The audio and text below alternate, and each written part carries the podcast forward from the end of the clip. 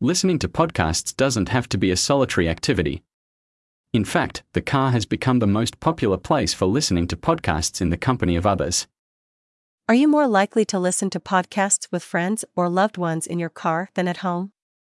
So suggests research from SXM Media, Carat and Edison Research for the subscription based music streaming service, Pandora.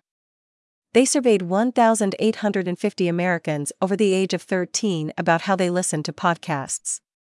More and more Americans are getting together to listen to the radio or podcasts with others. In fact, 12% co listen to podcasts daily.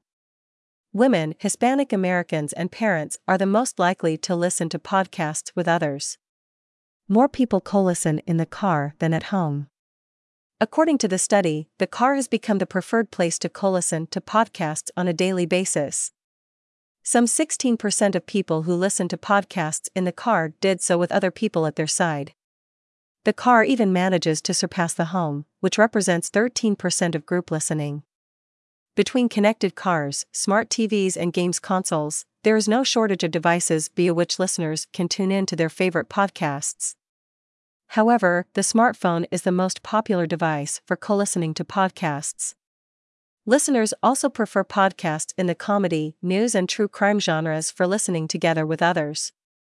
Certain times are also more conducive to co listening, such as vacations, car trips, and social events.